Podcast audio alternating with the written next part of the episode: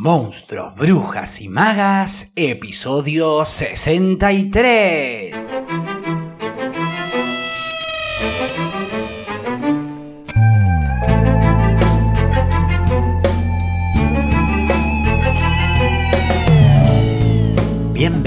Bienvenidos y bienvenides a un nuevo episodio de Monstruos, Brujas y Magas, un podcast producido por La Crespo Estudio, espacio multiplataforma que desarrolla actividades de formación, investigación, participación y encuentro vinculadas al teatro, el cine y la literatura.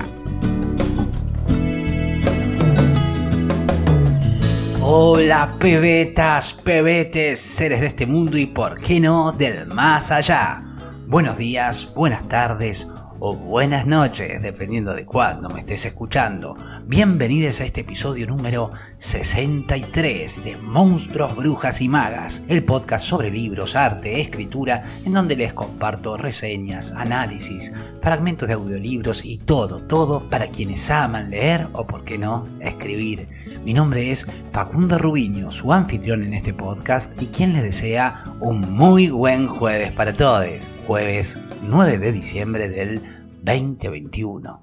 Y en el episodio de hoy quiero compartirles esta muy enriquecedora charla que tuvimos con Pilar Ruiz, dramaturga, directora, profesora de teatro argentina, quien además leerá un fragmento de quién se hará cargo del Hospital de Ranas de Lori Moore para cerrar justamente la serie de episodios que le dedicamos a esta lectura que compartimos en el Club de Lectura. Luego, en la charla que tuvimos con ella, conversamos sobre procesos de escritura, hábitos de lectura, libros y bueno, mucho más. Pero antes de comenzar, como siempre, los anuncios. A quienes viven en Córdoba, Argentina, les recuerdo que están abiertas las inscripciones para el taller de escritura presencial, grupal, al aire libre, que vamos a llevar adelante durante el mes de enero en el Parque Sarmiento. Y a quienes me escuchan desde otras latitudes, les cuento que continúo coordinando el taller de escritura persona a persona en formato online. Y por último, para quienes están en Buenos Aires, les cuento que ya están abiertas las inscripciones para el club de lectura presencial, grupal y para el taller de escritura presencial grupal 2022, además de los cursos de entrenamiento actoral y de creación y micromontaje 2022 distintas propuestas, distintas latitudes y posibilidades para este 2022 que comienza. Les dejo toda la info en las notas del programa. Vamos ahora entonces a darle inicio a este episodio y les voy a dejar entonces con la lectura de este fragmento de quién se hará cargo del Hospital de Ranas y luego no se vayan y escuchen la entrevista que la verdad estuvo increíble y tiene data muy copada e interesante que compartió Pilar, tanto para quienes les interese la escritura y la lectura, como así también la dramaturgia y la dirección teatral. Tópico que, bueno, no es específico de este podcast, pero que intenté conectar y que estoy con mucha ilusión de compartirles. No me extiendo más. ¿Quién se hará cargo del Hospital de Ranas? de Lori Moore en la voz de Pilar Ruiz. La noche que Sills conoció a Mike, tenía una falsa camelia en el pelo y una túnica sin mangas y unos jeans. Llevaba puestos todos sus anillos y brazaletes en una mano, solo de un lado, el otro desnudo. Yo bailé mucho. Cada vez que un hombre apuntaba en nuestra dirección para sacar a bailar a Sills, Mike, una persona atractiva e insulsa, dije de él más tarde, que se había acercado y se había presentado apenas un poco más temprano esa misma noche, aterrizaba con tragos extras y tomaba posesión de ella, llevándola a la pista, la reclamaba. Yo la vi primero. Y ella lo dejaba. En los bailes rápidos con él, ella hacía su baile de la intensidad. Se apoyaba profundamente en cada cadera y sostenía los puños en altos uno lleno de anillos y otro desnudo como un boxeador. Su cara, con la nariz cortada como un diamante, los pómulos abiertos hacia los lados como un crucifijo, se veía dura y dramática en esa luz. Y así, para cuando los otros hombres llegaban a la mesa, terminaban de enjuagarse las encías con cerveza, terminaban de tragar, no les quedaba otra que yo. Bueno, a ti, ¿te gustaría bailar? decían con aire de haber sido estafados. A mí no me importaba. Lo entendía. Me había puesto mis pendientes blancos que brillaban en la luz negra del bar. Me había delineado con los ojos con sombra. Me había cepillado el pelo para adelante y después lo había tirado violentamente hacia atrás para que el volumen lo volviera más salvaje. Me había chequeado en el espejo del baño de mujeres. Era demasiado flaca y no era Sils. Pero estaba convencida, una convicción que mantuve ingenuamente por años, de que si alguien llegaba a conocerme, a conocerme de verdad, yo le iba a gustar mucho. En los temas lentos como Nights in White Satin, dejaba que los hombres, obreros de la construcción, vendedores de autos, me abrazaran fuerte. Podía sentir sus barrigas y su olor a transpiración, sus sexos endurecidos, sus camisas mojadas, sus brazos grandes a mi alrededor. A veces les apoyaba las manos en las caderas con los ojos cerrados y me recostaba en uno de sus hombros mientras bailábamos. Estuvo muy bonito, me decían al final, gritando por encima del próximo tema de la banda. Gracias, decía yo. Muchas gracias. Siempre les agradecía. Me sentía agradecida y se los hacía saber. ¿Cómo volvemos a casa? le grité a Sils al oído. La pregunta habitual de nuestras salidas nocturnas. Me estaba quedando en su casa a pasar la noche, una de las pocas maneras que había conseguido para salir hasta tan tarde. Su madre hacía el turno noche en el motel y sus hermanos estaban quedando con sus novias o estaban otra vez en Canadá. Sils no estaba segura de dónde estaban exactamente. Me miró desconcertada, se encogió de hombros y apuntó discretamente a Mike. Él movía el pie, fumaba un cigarrillo y miraba a la banda, pero rodeaba el respaldo de la silla de Sils con el brazo. ¿Qué necesidad de preguntar? Yo siempre podía contar con Sils. Sils era el camino. Sils era nuestra vuelta a casa siempre. Mike solo tenía una moto, pero le había pedido prestado el auto a un amigo. Manejaba despacio para que durara. No dejaba de mirar a Sils, que estaba sentada cerca de él en el asiento delantero. No dejaba de hacerle preguntas del estilo de ¿Cómo hiciste para ser tan bonita? A lo que ella contestaba déjame en paz. Después se reía. Yo estaba sentada atrás, muda, mirando por la ventanilla los árboles de la noche y las casas oscuras flotando como botes. Mike estacionó al final de la calle, justo a la entrada del cementerio, y yo me bajé y esperé. Me alejé del auto para dejar que se besaran.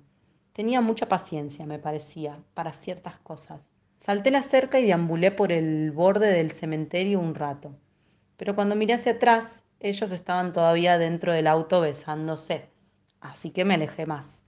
Busqué la tumba de la pequeña Esterina Foster y me senté ahí, con ella en la oscuridad. Escuché para ver si alguna voz que pudiera ser la de ella, algún pío o susurro, pero no había nada. Jugueteé con una rosa de plástico de tallo largo que habían aplastado en la tierra. Le limpié el barro y la hice rebotar por ahí dibujando palabras en el aire. Mi nombre, el de Sils, el nombre de Esterina. No se me ocurrieron otros nombres. Escribí feliz cumpleaños, carajo y paz. Después tiré la flor en las sombras. Qué silencioso era el mundo de noche. Los árboles sin brotes se dibujan siniestros contra el cielo. Las ramas se estiraban como buscando algo para atrapar y devorar tal vez las estrellas acarameladas y muertas. El piso estaba frío, cubierto de hojas. El pantano cercano había empezado a descongelar su olor a cloaca. A la luz de la luna el cielo parecía salvaje, brillante y jaspeado como el mar. La gente sola, la gente taparada, la gente de campo, todos miraban al cielo, yo lo sabía. De alguna manera ese cielo era la salida pero también el testigo constante, inmutable del antes y después de nuestras decisiones. Era testigo de todas las muertes que se llevaban a las personas a otros mundos.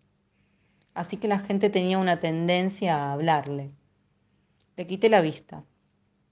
Me abracé las piernas y me cerré bien la chaqueta. Me cerré los pendientes y los metí en el bolsillo. El aire estaba extrañamente frío y con olor a hongos. Me pregunté si alguna vez me enamoraría de un chico. ¿Me pasaría? ¿Por qué no? ¿Por qué no? Ahí mismo hice un juramento y desafié a ese cielo y esos árboles. Y aposté. Juré sobre la tumba de Esterina Foster que lo haría. Pero no sería de un chico como Mike. Nada que ver. Sería un chico muy lejano. Yo iría allí algún día y lo encontraría. Él estaría allí, simplemente, y yo lo amaría. Y él me amaría y estaríamos juntos, amándonos así, en ese lugar, donde fuera que estuviera. Tenía toda una vida por delante. Tenía paciencia y fe y una cabeza llena de canciones. Pero, ahora cada vez más seguido, yo estaba en las salidas preguntándome cómo era para Sils estar con su novio Mike. ¿Qué hacían? ¿Cuáles eran las cosas que yo ni siquiera sabía cómo preguntar? Y si ahora que ella estaba más avanzada, yo le gustaba menos. En cierto modo mi infancia estuvo hecha de desperdiciar el tiempo de deambular soñadoramente por el bosque e ilegalmente por las cloacas de cemento, gateando o placenteramente sola en la casa. Nadie en casa por una hora, chupando la sal de pedacitos de papel o escondida debajo de las mantas durante la tarde para crear un lugar nuevo, un espacio que no había existido en la cama antes, como en un ensayo para el amor. Quizás en Horsehurst, un pueblo que había recibido su nombre de una vieja batalla entre los franceses y los indios, una ciudad llena de caballos masacrados cuyos cuerpos ensangrentaban el lago y cuyos corazones se decía estaban enterrados en Miller Hill, un poco hacia el sur. Las únicas cosas posibles eran la postergación y la fantasía. Mi infancia no tuvo narrativa. Todo era apenas una combinación de aire y falta de aire. Esperar que la vida empezara, que el cuerpo creciera, que la mente se volviera temeraria. No había historias ni ideas, no todavía, no realmente. Solo cosas desenterradas de otro lado y rearmadas más tarde para ayudar a la mente a moverse. En esa época, sin embargo, era líquida, como una canción. No era gran cosa. Era simplemente un espacio con algunas personas dentro. Pero se puede contar una historia de todas maneras. Se puede tomar impulso, después empezar a hacerlo y basta. Bienvenida Piri, eh, gracias por aceptar la invitación, sumarte al programa y por la lectura compartida de quien se hará cargo del Hospital de Ranas, de Lori Moore, que vamos a leer con eh, les chiques de Club de Lectura. Bienvenida. Muchas gracias. Pili es graduada de profesora de artes en teatro en la Universidad Nacional de las Artes en Laguna, cursó la maestría en dramaturgia también ahí en Laguna, escribió y dirigió en el fondo, publicada en editorial Escénicas y Sociales, también escribió y dirigió Descansa, Creerás en este poema en el 2016, estrenada en Bogotá, y Baila en las Almas en Chanta, y este año Suyay. Cualquier cosa vos, Pili, corregime. ¿eh? Eh, muchas de las obras ya se encuentran publicadas y han recibido premios, distinciones, tanto a nivel nacional como internacional, y en el año 2018 obtuvo la beca de formación del Fondo Nacional de las Artes para profundizar sus estudios en la Sala Beckett, Obrador Internacional de Dramaturgia de Barcelona.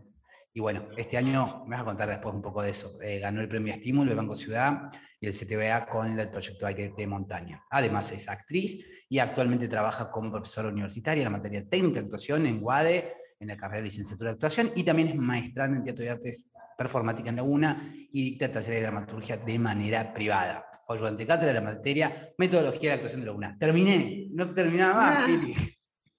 Un, un, un, curriculazo, un un montón de, laburo hecho, es, eh, es increíble, súper productiva, súper creativa. Bueno, ahí está la presentación. Yo por eso tiro a veces como la punta de si se presentan, porque sé que quizás lo van a resumir más.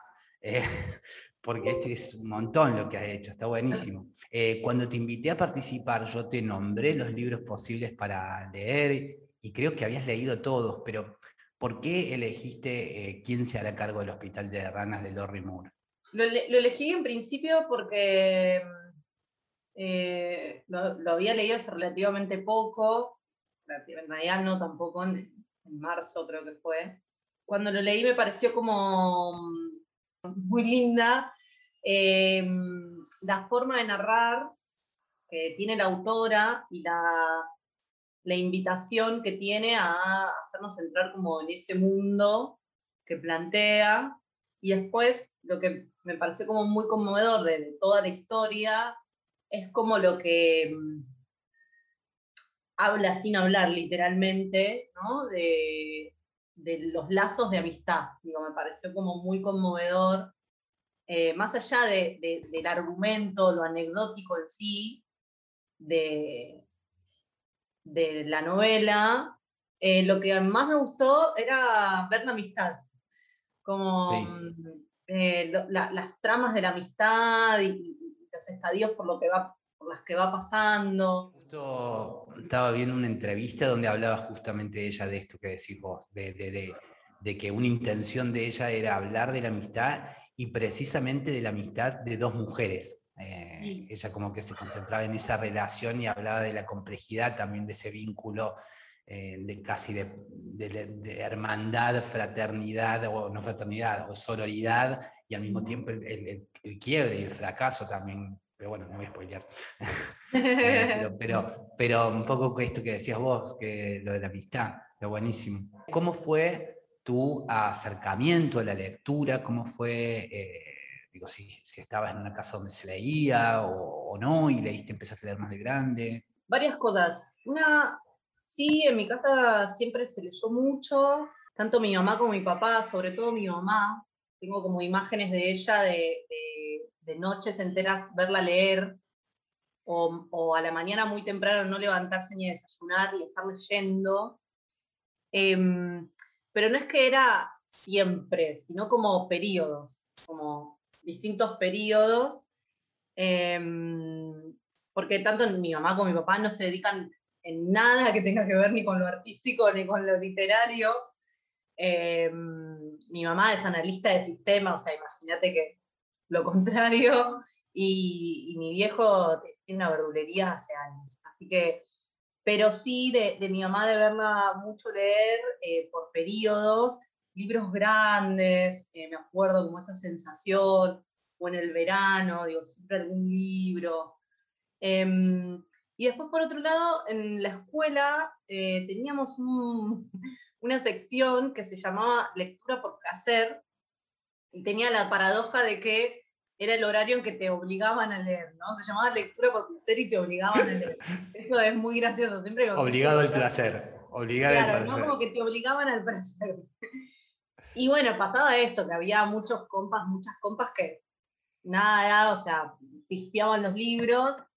Y yo me lo tomaba re en serio, me parecía como un momento re serio de la semana. Eh, y leía y siempre mantenía como, o sea, completaba los libros, no era que los empezaba y los dejaba, sino que era, bueno, todos los lunes a la mañana yo leía un poquito y iba avanzando. Y yo encontraba el placer ahí, como le hacía como honor al, momento eh, y disfrutaba mucho.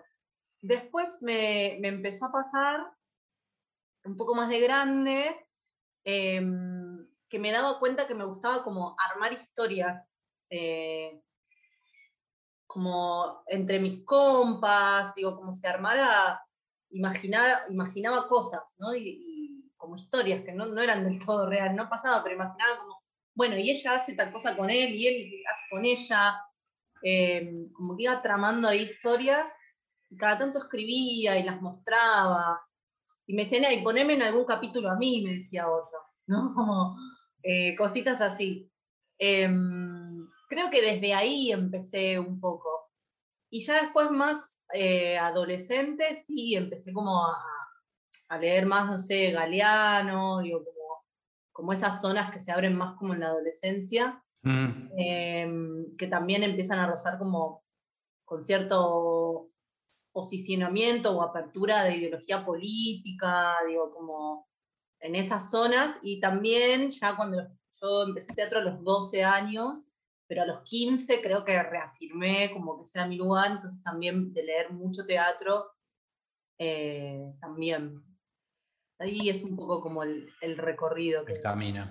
Eh, ¿Tenés algunos libros, por ejemplo, digo, qué sé yo, a mí me pasa que recuerdo algunos libros que fueron como significativos de, cambiar mi perspectiva de algo, eh, libros que me cambiaron la vida, ponele. ¿Tenés libros que vos digas, este libro, o, varios que digas, me cambiaron la vida?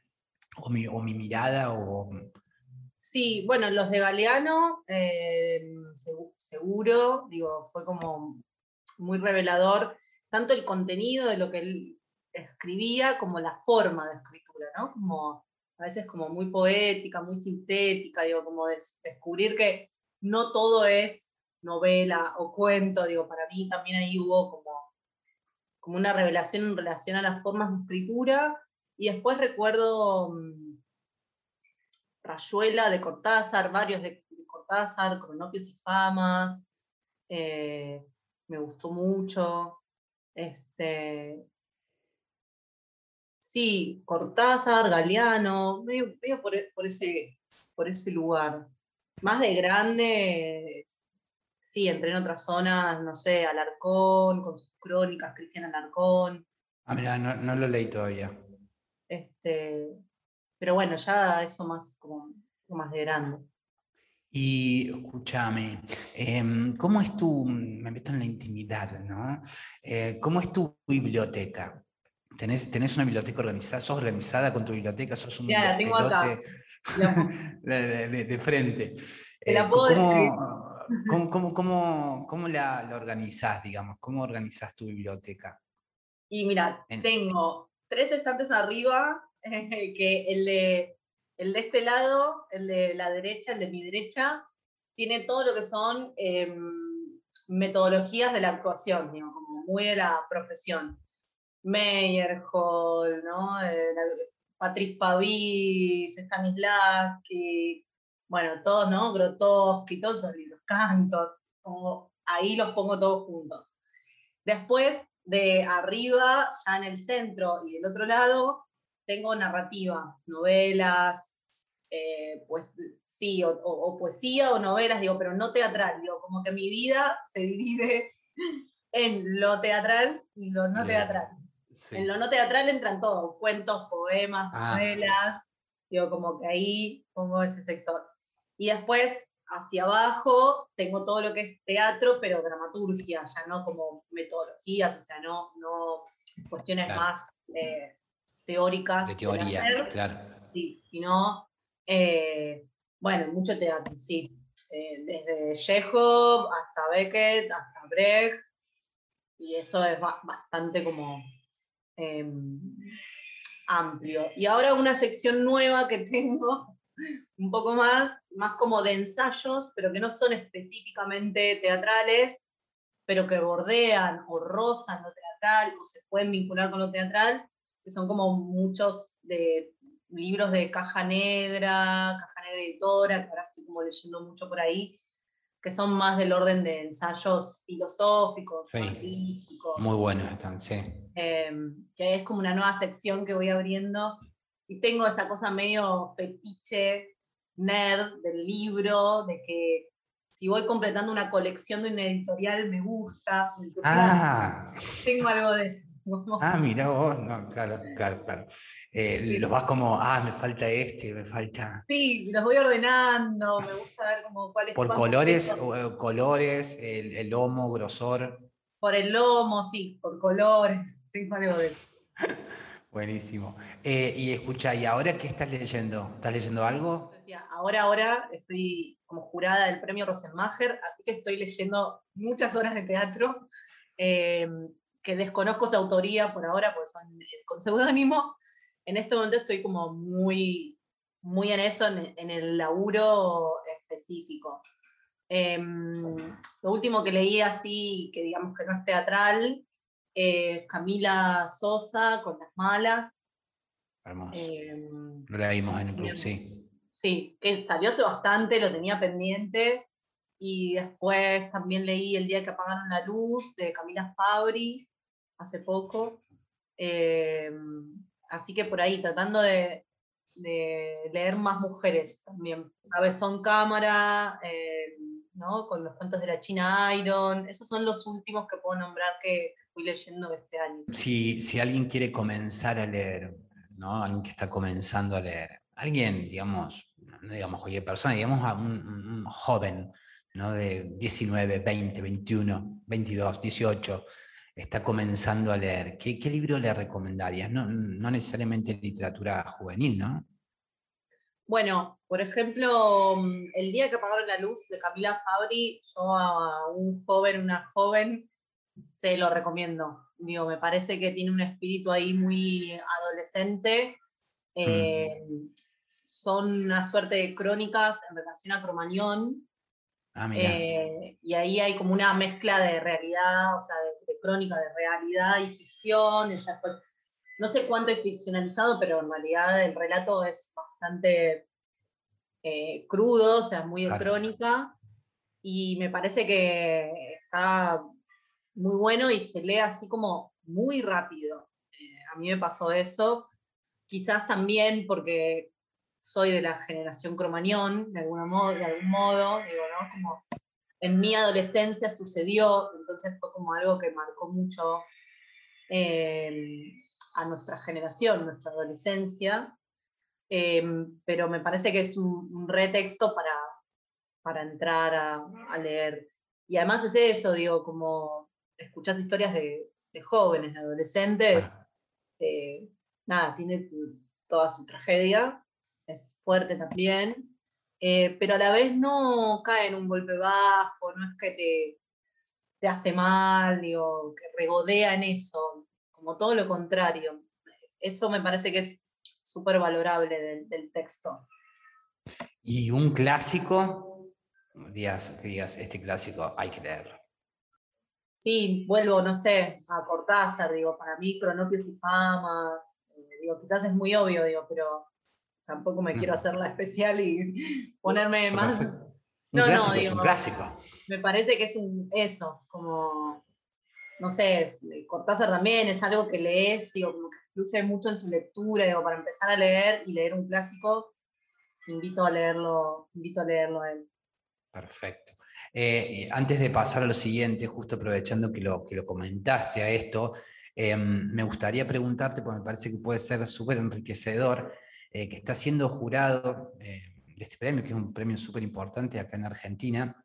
¿Qué, ¿Qué, tenés vos en cuenta como jurado o qué tienen en cuenta como jurades eh, a la hora de elegir un material? ¿Hay algún criterio de selección o ese criterio se va em, dialogando, se va estableciendo un consenso? ¿Cuáles son los parámetros, por ejemplo, que se establecen o que van determinando, bueno, esto, esto puede ser puede aportar valor, ¿no? Puede ser enriquecedor este material a diferencia de este otro. Em, ¿Qué, puedes compartir en relación para eso, para alguien que a lo mejor dice, ¿por qué no quedan los premios?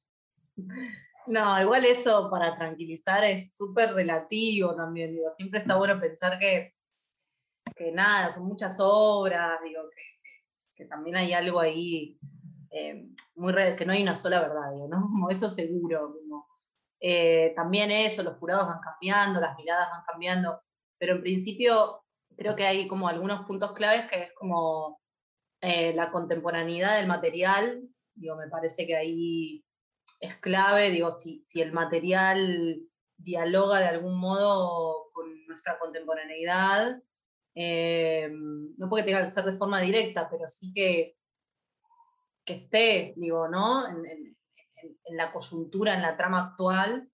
Em, después, eh, algo también de la, de, la, posibilidad corpórea de ese material, teniendo en cuenta que es eh, un concurso de dramaturgia, digo, ¿no? Como eh, que no sea muy narrativo o excesivamente poético, digo, que si bien puede desprender hacia otros géneros y a veces la mezcla de géneros está buenísimo, sobre todo que tenga posibilidad de ser cuerpo en un espacio escénico.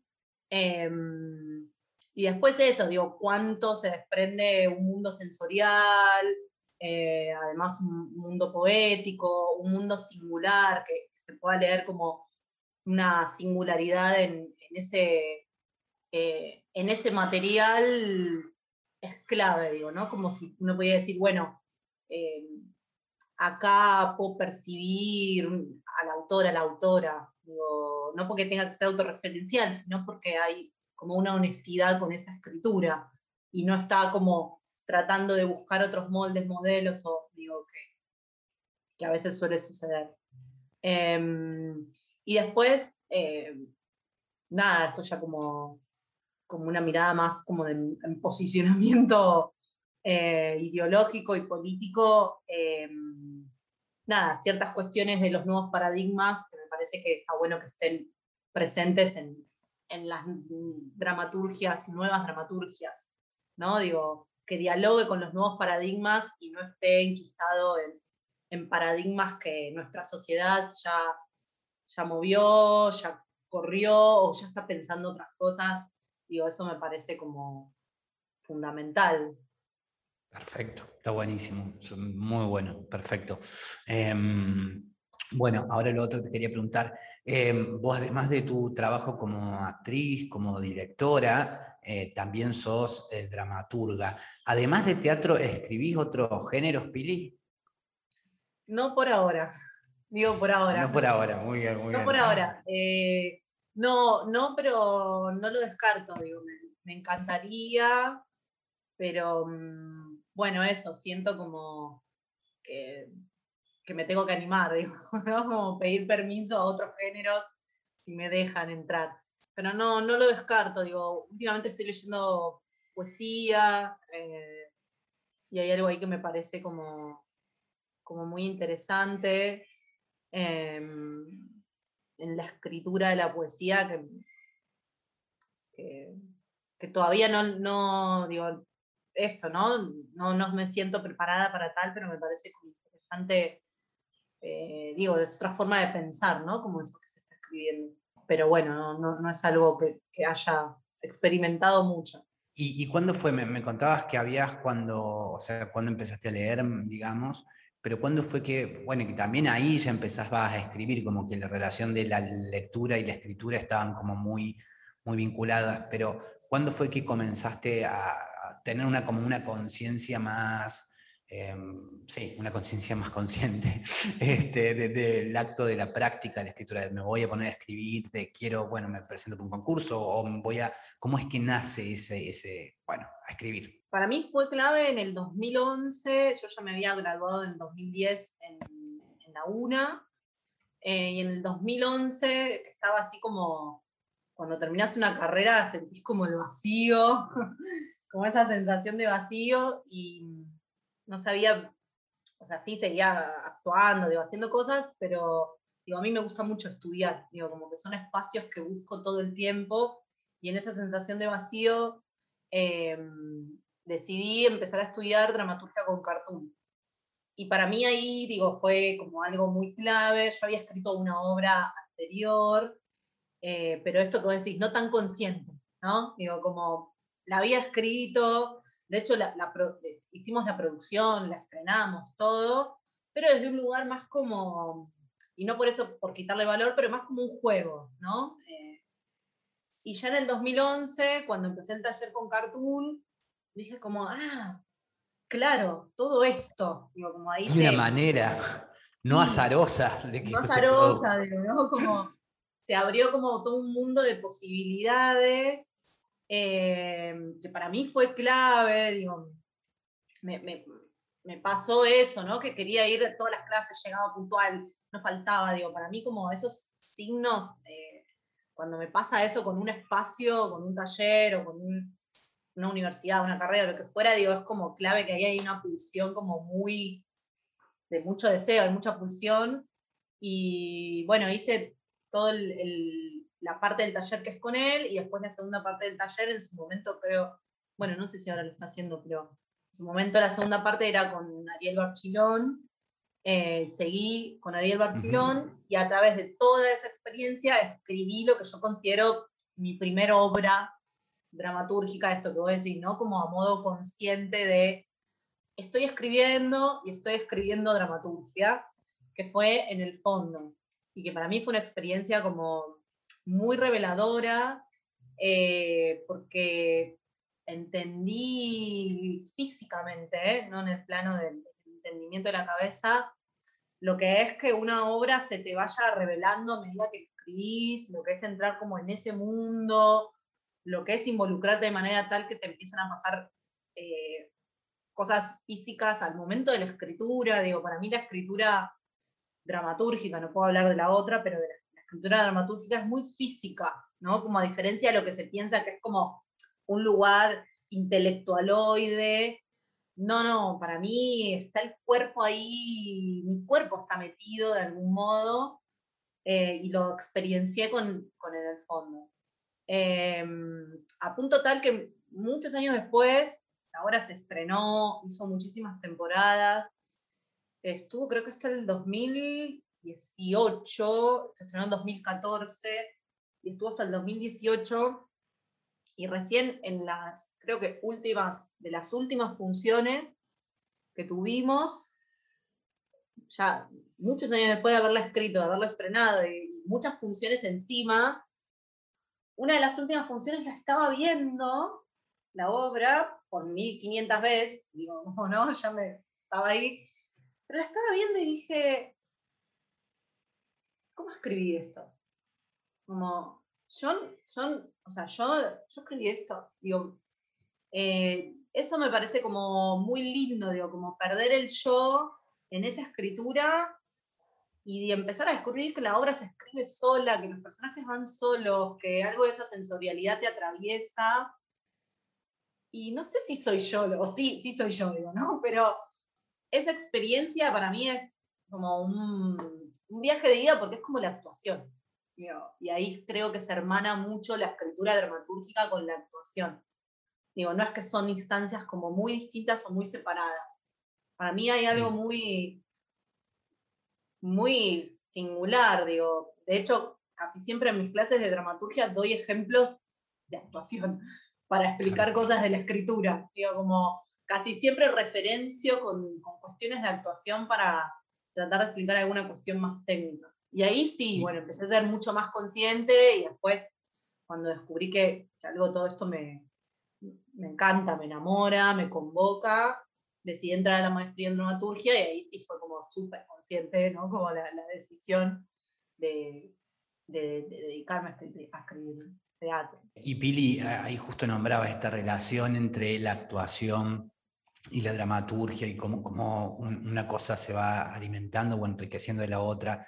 Y yo quería preguntarte, ¿cómo es tu proceso de escritura cuando arrancas una obra? Puede ser que vaya variando, pero quizás encontrás algunos patrones comunes o comenzás con la idea eh, y escribís algunas cosas y después las llevas, se ensaya y después volvés a tocar el material, o se ensaya, digo, se improvisa, ¿no? Que de la improvisación sacas alguna idea, cómo, cómo es ese proceso en vos. Por lo general, eh, escribo, primero escribo y después dirijo, digo, pues también eh, yo tengo la particularidad de por ahora dirigir mis textos, digo por ahora porque estoy abierta a todo siempre, nunca sé, eh, pero por ahora se ha dado que, que, dirijo los textos que escribo, pero hasta ahora los procesos han sido mm, primero la escritura y después la dirección. No sé si tengo una metodología o sí, o quizás nunca me puse a ordenarla, y ahora que me lo preguntás, eh, empiezo como a ibanar un poco, pero algo que puedo descubrir en casi todos los materiales es que casi todos despuntan de alguna, por llamarlo imagen, a veces no es una imagen en concreto, es una sensación o una experiencia o algo que vivencio, em, o no, o a veces sí es una imagen más pura, que me despunta algo, eh, que me despierta algo. Em, que me conmueve, que me perturba y me queda un tiempo, digo, por lo general, eh, digo, es como algo que, que me, me, interpela o me despierta me conmueve, me queda resonando, vibrando en el cuerpo un tiempo, y después de un tiempo descubro que escribo eso, como si yo dijera, si esto me dura en el cuerpo, mi vibración, un tiempo largo, quiere decir que, quiero hacer algo con esto. algo ahí eh, me parece que, sucede con casi todos los textos. Y no por eso son cuestiones personales, digo, ¿no? No, no, no me refiero a que sea biográfico sí o sí, ¿eh?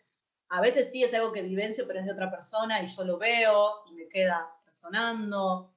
Eh, digo, puede ir variando. A veces son preguntas que me quedan, digo, Descansa, que es una obra que abordaba, eh, va, aborda, ¿no? El, aborto, y que en su momento cuando yo la escribo fue casi revolucionario, no, no porque pero sí, digo, todavía en el sentido que todavía no estaba la marea verde con la fuerza con la que, que nace en el 2018-2019, digo, descansa.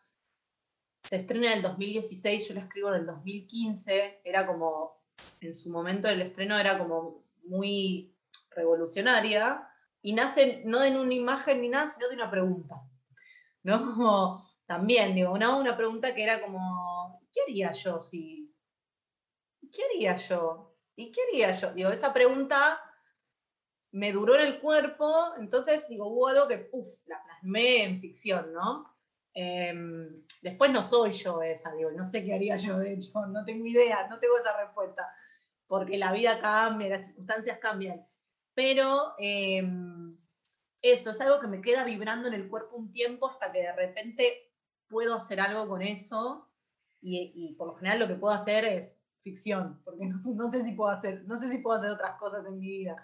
Digo, lo resuelvo generando ficción y creo que ahí intento responder algunas preguntas o intento encauzar esas conmociones, ¿no? Porque creo que la ficción hace un poco eso, ¿no? Eh, y después sí, em, una vez que más o menos decidí hacia dónde va a ir, me tomo como un tiempo en, en hacer acopio, lo que quienes escribimos dramaturgia llamamos acopio, que es como ir tomando materialidades, cosas, indagar, palabras del mundo, imágenes, em, cosas que se despiertan, aunque sean medio, medio, uno dice, no, esto no tiene nada que ver, también lo acopio. Soy muy fanática de las listas, hago listas, eh, listas de, de cosas que ese universo me puede despertar y en ese hacer listas, ¿no? Cuando pensás que ya no hay un ítem más, aparece uno más, y cuando pensás que no hay uno más, aparece uno más, y ahí es cuando empieza a aparecer cierta singularidad que hasta a mí me sorprende, me gusta como eso, darme esa posibilidad. Y después empiezo a dejar jugar a los personajes sin saber hacia dónde, trato en lo posible de, de no manipular eso, sino empezar a dejar que todo eso empiece como a, armar un algo eh, y por lo general lo que va llegando último es la estructura, digo. Después en ese algo que es como, bueno, un universo, un mundo, una sensorialidad, ¿verdad? Empiezo a ver la estructura que por lo general es lo último que llega, que viene como un poco a ordenar. Y como última instancia la corrección, que me parece como una instancia súper importante y súper difícil también, porque la corrección nos obliga como a distanciarnos un poco de todo lo que nos pasa con ese material. Eh, y a mí me pasan muchas cosas con los materiales, o sea, lo tengo que decir. Y me obliga como a, hacer el ejercicio de distanciarme y poner una mirada un poco más fría. Y, y, y en la instancia de corrección para mí que lo más difícil es aprender a resignar cosas con las que nos enamoramos, pero que no. Pero que no van, pero que no son para este texto, o que no, no, digo, como soltar ese enamoramiento y decir, sí, a mí me encanta, pero bueno, no, este material no está pidiendo esto, bueno, como esa instancia de corrección también es una instancia para mí súper importante. Y algo que me gusta hacer mucho es a veces abrir los materiales eh, cuando están como en su primer boceto a colegas o amigues en los que confío en su mirada porque me hacen despejo, más allá de lo que me puedan decir. Digo, sí, obviamente me interesa lo que me digan y escucho, pero también porque hay ahí como un espejo, digo, cuando, cuando entrego el material. Y otras cosas que a veces me animo a probar es lecturas también, con amigues.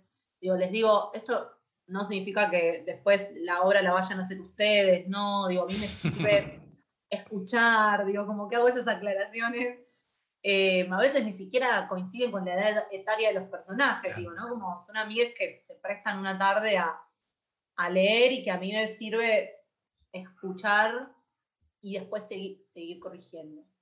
Y una vez que tenés el texto escrito, em, cuando empezás a trabajar, ¿sos de dejarte, digamos, estimular o ver qué surge en, la, en el ensayo o es tipo, al texto no me lo toques, por favor? No, no y sí, o sea, en principio, no y sí. Depende, depende qué ocurrencia. Depende qué. Sí, siempre, es que sí, yo no, no, no creo en las reglas, ni en los tips, ni en los ítems. Digo, pienso que todo puede ser, digo, no hay una sola forma, pero, o sea, sí, en los procesos he cambiado cosas, en los procesos de ensayo de los textos me lo permito, pero por lo general, lo más crudo, digamos, lo más, no, no, no mucho. Y depende de la obra, digo, con Descansa, por ejemplo, sí, me pasó que arrancamos los ensayos en su momento y había algo que no funcionaba y corté los ensayos un mes y dije, ah, tengo que revisar el texto. Wow. Pero, pero no lo hice durante, digo, ¿no? Como que otra vez me, me fui, como que me fui a charlar con la dramaturga y después retomamos los ensayos después de que yo hice modificaciones en el texto. Con De los héroes que no aterrizan en las islas de los cuentos, por ejemplo, no. Pasó que el texto fue ese y fue ese, o quizás algunas palabritas o cositas, por eso digo, no, no es que soy, no me toques ninguna palabra. Sí. Eh, sí, digo, algunas palabritas o cositas que vas negociando con actor y actriz, obvio, no, no, no, no tengo problema. Y por ejemplo, con Baila las Almas en Llantas, eh, tiene la singularidad de que está escrita en verso y rima, entonces es muy difícil que actor y actriz te quieran pedir de negociar. claro. digo, hay algo ahí como, o entra en la rima. Llegó un trabajo, llegó un trabajo. Eh, pero sí, por ejemplo, estamos con funciones, y es hasta el día de hoy, de hecho, hasta el domingo pasado que tuvimos función, que me permito decirle a tal actor, acá esto, sacalo, acá ponelo, pero siempre es muy sutil, digamos, es como si fuera, como si yo te dijera, visto desde afuera, es como alguien diría, bueno, es una obsesión de Pilar, o sea, no es que cambia el material. Pero bueno, a mí me gusta estar en eso, digo, en los detalles. Digo, como, esto sacalo, esto ponelo, che, este textito lo volvemos a sumar. Soy de hacer eso, pero siempre muy cuidado, y esto que yo te digo, nunca es un cambio enorme, digo, siempre es como muy en, en el detalle. Y con Suyai me pasó algo muy particular, y es que en la función, creo que número 5, le dije a la actriz, a mí me parece que la última palabra del texto no va. O sea, había visto el estreno y me daba esa sensación, pero viste cuando decís, no, bueno, no, está escrito así, está bien. Segunda función, me daba esa sensación, ¿no? No, no, pero está escrito así, está bien. Y ya después de varias funciones dije, no, le dije a la actriz, probemos por hoy, ¿no?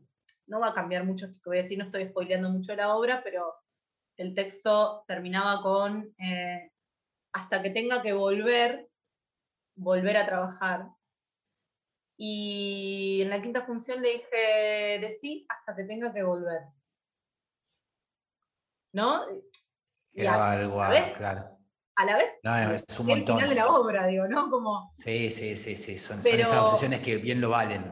Sí, digo, ¿no? Como soy muy de eso, como, o sea, no es que hago cambios, digo, una vez que el texto está, está, está una vez que lo cerré, pero soy como de eso, como en, el detalle de lo chiquito que me parece que podría, y me lo permito, digo, me permito, me permito probar, digo, como que no, no me rigidizo con, con eso, conmigo misma, no soy como, bueno, el texto es este, digo, no, yo creo que los materiales van, van creciendo, van mutando cuando aparece el cuerpo del actor-actriz, van mutando cuando aparece el público, digo, y, estar permeable a esa escucha me parece que es, fundamental, digo, no, no me castigo, ¿no? Por eso, no digo, ay, no, no, no, todo lo contrario, digo, bueno, el teatro es un hecho vivo, y, ¿no? Y nos está pidiendo este cambiecito, esto acá. Eh, sí, me doy esos permisos. Bien, em, eh, ya, finalizando, porque, o sea, me, quedó toda la parte de actuación, me quedó ahí, me quedó contra pendiente la parte de dirección y todo eso, eh, pero bueno, por lo menos terminó el segmento libro y escritura, em, porque sé que ahora tenés una reunión. Eh, así que, quería preguntarte dos preguntas en realidad, que las puedes meter en una, si querés. Es, primero, es cómo te organizás para hacer todo lo que tenés que hacer, para leer, escribir, dirigir, dar clases.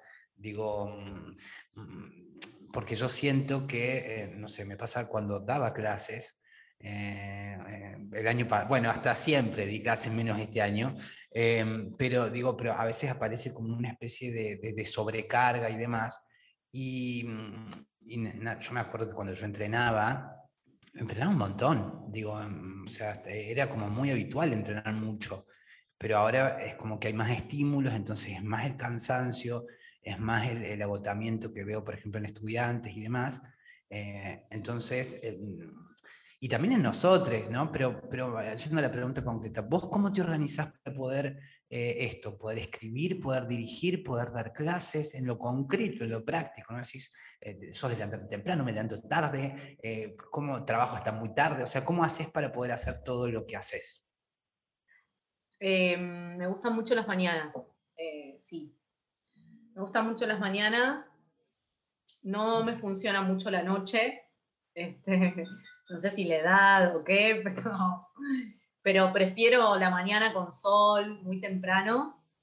Eh, y tengo periodos, tengo periodos en los que, mm, eh, sí, a veces soy de, si es un periodo en el que estoy escribiendo y tengo alguna como fecha límite de concurso o algo así que a veces organiza el trabajo, ¿no? Decís, bueno, lo voy a terminar para, o algo así, eh, soy de, por ejemplo, ponerme despertador 5 de la mañana o sea, tengo esa, esa locura, eh, pero, pero después, después me duermo una siesta, eh, quiero hacer esa aclaración, ¿no? porque no hay cuerpo que resista, gente, hay que cuidarse, hay que comer bien y hay que dormir. Soy re de ese team, no, no soy de estar, de estar pasada porque, porque no me hace bien. O sea, me doy cuenta, mi, mi cuerpo se enferma, cuando se pasa, mi cuerpo se enferma. Como, pero mm, lo que digo de las 5 de la mañana es que a mí me sirve porque el mundo está en silencio en ese sentido. Eh, ¿no? Como no, no, no se activó el celular, no hay no sé qué, ¿no? Como un montón de estímulos que atentan contra la concentración.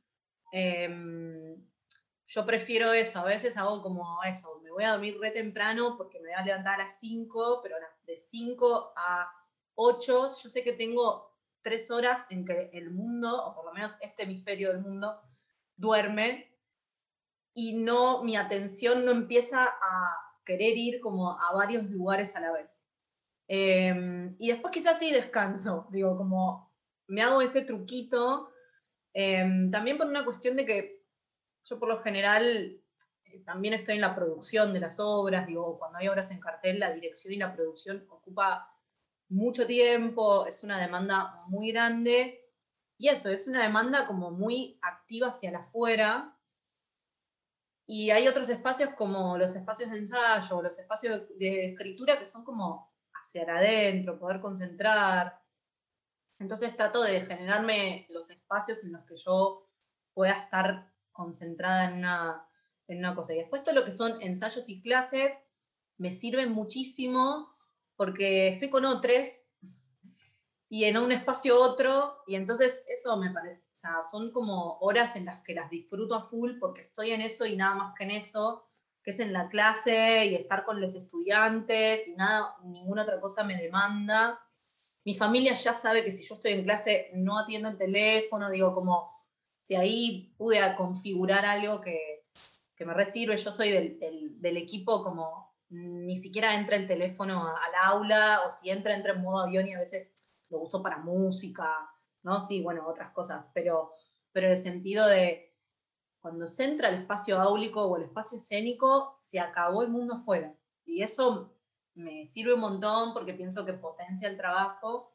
Y entonces soy muy de eso, soy como muy de la disciplina para poder trabajar. Digo, como cuando laburo, laburo, cuando doy clases, digo, en el sentido de trato de, de ser muy disciplinada y cuando jodo, jodo, digo, ¿no? Como no es que no existe yo creo mucho en la disciplina, en el trabajo artístico, como la autodisciplina. Eh, sí. De una, de una. Eh, la última, la última, la última, eh, te lo prometo. ¿cómo... No, no, igual me puedo quedar 10 minutos más. Bien, bien. Em, era que me faltó hacerte te dije te voy a hacer dos y no te hice la otra. que es, ¿se te ocurre alguna idea para alguien que está comenzando a escribir teatro que, o que tiene una idea, pero eh, viste que aparecen como esas ideas, pero no, no, no saben todavía cómo trasladar eh, o empezar a escribir. Digo, yo tengo una idea para armar una obra con unos amigos, me gusta escribir, pero no, tenés como algún, alguna reflexión o, idea. Sí, sentarse a escribir. Tal cual. Punto. No, eh, digo, Em, creo que Es clave. Eh, es muy clave ir a la tarea concreta. Como Hmm. muy, muy clave en el sentido de, ya está, ya está todo esto, ¿no? Como sentarse a escribir y hacerlo como hasta como un juego, digo, yo muchas veces a mis estudiantes se los propongo como un juego, les digo, pónganse cronómetro y digan, voy a escribir durante 15 minutos seguidos. Pum, pum, pum, pum, pum. En lo concreto, o sea, escribir, escribir. Y algo ahí va a aparecer. Digo, pero para mí la clave es ir a la materialidad concreta. Digo, el arte tiene mucho de inspiración y bla, pero materialidad concreta, ¿no? Y si no, no, no me sale en la soledad de la escritura, bueno, alquila una sala de ensayo y anda. Y pone una silla y pone una tela y pone un actor, digo, una actriz. Digo, como ser muy concretos, como ir a, a lo concreto del laburo y salir del mundo de las hipótesis, de las ideas. Para mí eso es clave. Es como esto. Yo le digo a mis estudiantes, todos los días 15 minutos. Con cronómetro. Digo, pero todos los días sí. 15 minutos. Y algo ahí aparece. A veces rinde más 15 minutos que 3 horas de estar dando vueltas. Digo, ¿no? Eh, o una vez por semana, dos horas de ensayo. ¡Pum! Aunque sea, aunque, aunque, porque creo que lo otro son todas excusas, ¿no? Bueno, pero dos horas son poco en la semana. No importa. No importa. Eso es mejor que nada, digo, ¿no? Tal cual. Eh, después Eh, viene todo lo sí. demás. Sí, sí, sí, sí, sí, coincido totalmente. Eh, ¿qué, importancia crees que tiene la lectura para un actor, para una actriz, para un director? ¿Qué importancia crees que tiene la lectura para, para los artistas? clave, para mí me parece clave, Eh, porque abre mundo, digo, abre posibilidades, sí, digo, alimenta, pero a la vez digo clave y a la vez flexibilizo esto que digo, ¿no? En el sentido, me parece clave, pero también puede ser que alguien diga, a mí no me va, y quizás a esa persona le va más eh, bailar, o le va más ir a museos, o le va más, digo, salir a caminar por la reserva ecológica. Claro. Digo, eh, en el sentido, me parece clave y, y- y creo que nada, cuanto eh, te alimenta, te alimenta leer a otros, digo, a mí me parece eso, como escuchar otras voces, ver otras formas de escritura, de la misma forma que me parece clave ver teatro, o sea, clave, o sea, fundamental, digo, como ver teatro, ver teatro, pero también em, salir un poco del estigma de, bueno, hay que ser un ratón de biblioteca para ser artista, y decir, para ser artista hay que estar abierto, abierta al mundo, como perceptivo, perceptible al mundo, y dejar que eso resuene en el cuerpo y eso tome una forma, otra, que, que es nada, una obra de teatro, lo que, lo que sea. Digo, tampoco poner eso como, bueno, si no leo, no, no, no, Claro. no puedo, digo, no, quizás a alguien le va eso, le va más ir a museos o escuchar música, digo, ¿no? Como sí, sí estoy muy segura de la importancia del- del- de, abrir al mundo de lo sensible.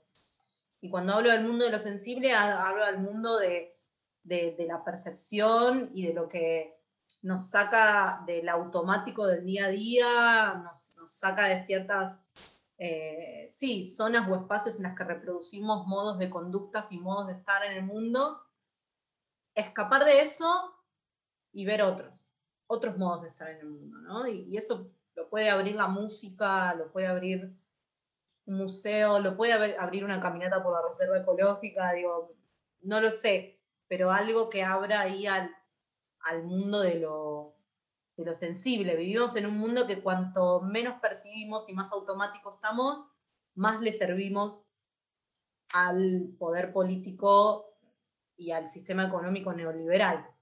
Entonces, mientras más encontremos formas de escapar, aunque sea por un ratito de eso, porque todos, somos todos, somos parte de esto eh, y somos funcionales al sistema, nos guste o no. digo, vivimos en este mundo, pero cuanto más podamos, digo, ¿no?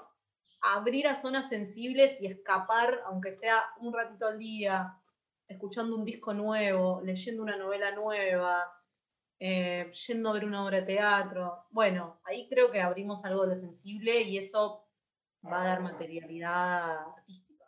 Eh, bueno, Pili, genia, genia, gracias por, por, por este tiempo, por compartirme este, este tiempo y a mí y a todas las personas que quizás les sirve. Yo creo que hay un montón de las cosas que dijiste que son súper valiosas y que pueden ser muy enriquecedoras para quienes están escribiendo. Eh, actualmente terminaste con Suyai y ahora siguen las funciones de Em, de la obra Bailan las almas en llanta. ¿Querés contar un poco de ese proceso? ¿Dónde se puede ver? ¿Dónde pueden los oyentes que se sintieron interesados em, ver lo que estás haciendo y demás? Eh, Bailan las almas en llantas, estamos con funciones los domingos a las 17 horas en el Teatro del Pueblo. Teatro hermoso que se mudó eh, hace poco. Antes estaba en el centro por el obelisco y ahora está en Almagro. Eh, y que es el primer teatro independiente de nuestra historia del teatro. Em, domingos 17 horas, venimos muy bien. Este, es una obra que pensamos que no la íbamos a poder hacer porque son 10 actores, actrices en escena y en tiempos pandémicos pensamos que iba a ser imposible juntar todas esas personas en un mismo espacio escénico. Por ende, ya es una celebración estar haciéndola. Digo, creo que, que el teatro haya vuelto con la fuerza con la que volvió y que las obras se estén pudiendo hacer, es una celebración y la estamos disfrutando mucho, vengan, es muy, muy linda, ah, lo digo yo, ¿qué voy a decir? Eh, pero mm, bueno, nada, es un, proceso de muchísimo laburo y es una obra muy coral, tiene danza. ¿Tienen Instagram, tienen Facebook?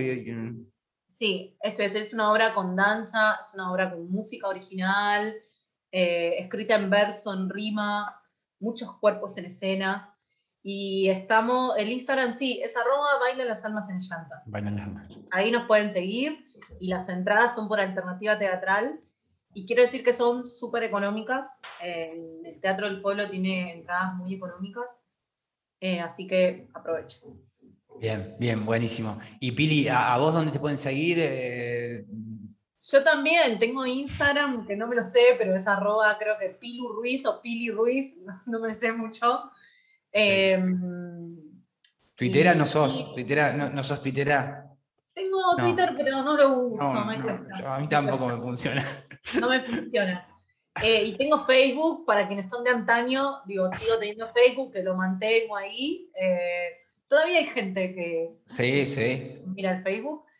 Así que sí, por ahí me contactan, cualquier cosa, eh, y eso, me mandan mensajes, y eso, y estoy. Vayan, vayan a ver los trabajos, eh, lo, que ha, digo, lo que ha logrado ser, ¿no? Digo, no sé, me, quedó pendiente, pero ¿cómo me, me, quedan muchas dudas de cómo lograste en el medio de la pandemia ensayar, cómo, cómo hicieron, bueno, me, quedan ahí como dudas, me imagino que debe haber sido un delirio eh, entre, entre, no sé si habrás ensayado al aire libre, que, o con pantalla, o un mix. Eh, muchas gracias, Pili, como te decía. ¿Algo que quieras agregar? No, gracias a vos por la invitación, un placer, eh, feliz de este encuentro. Genial, genial, gracias, gracias totales.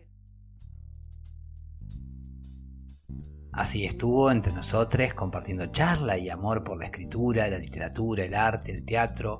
Pilar Ruiz, directora, actriz, dramaturga. Les dejo en las notas del programa links a sus redes y a los proyectos que se encuentran realizando para que la sigan y puedan disfrutar de su obra, de su trabajo. Y bueno, gracias a quienes comparten el podcast en sus redes, por WhatsApp, con amigues, familiares, es apoyo muy valioso y se agradece un montón. Por acá quedamos hoy, acá queda este episodio número 63 de Monstruos, Brujas y Magas, en donde deseo haberles aportado contenido que haya sido de su interés y haber sido buena compañía y agradecerles porque ustedes han sido buena compañía para mí y valoro mucho que me sigan acompañando para aprender, descubrir, redescubrir y, por qué no, encontrarnos en el camino de este alto viaje entre monstruos, brujas y magas.